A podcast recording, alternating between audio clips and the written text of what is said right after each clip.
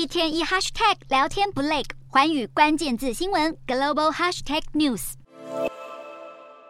美国总统拜登一日出席了在科罗拉多州美国空军学院的毕业典礼，并且铿锵有力的发表了气势十足的演说。不过，他营造的精神焕发、威武霸气的形象，却在没多久后破功。拜登在大众眼前就这么跌倒了，这个场面让周围观众吓得瞪大眼睛，也有人竟然嘴角失手笑了出来。而保镖将拜登扶起身后，拜登还伸手指了谋害他的头号嫌犯，也就是摆放在舞台上的一颗黑色沙包。值得庆幸的是，高龄八十岁的拜登依然身强体健，没有轻易的被邪恶的沙包打败。对于这个小插曲，拜登随后也出面揶揄自己。拜登笑容满面的面对媒体，可以看出他的心情也没有受到跌倒事件影响。而他的竞选头号强敌前总统川普，虽然远在爱荷华州参与活动，但也不忘对拜登表达关心。时常出言不逊的川普，这次竟然没有戏虐对手出糗的事件，反而暖心的叮嘱拜登要多加留意脚步，让少人感到十分意外。只是拜登身为美国有史以来最年长的现任总统，他的健康状况一直备受各界关注，而这次的跌倒事件恐怕将再度成为各方讨论他是否能顺利连任总统的焦点之一。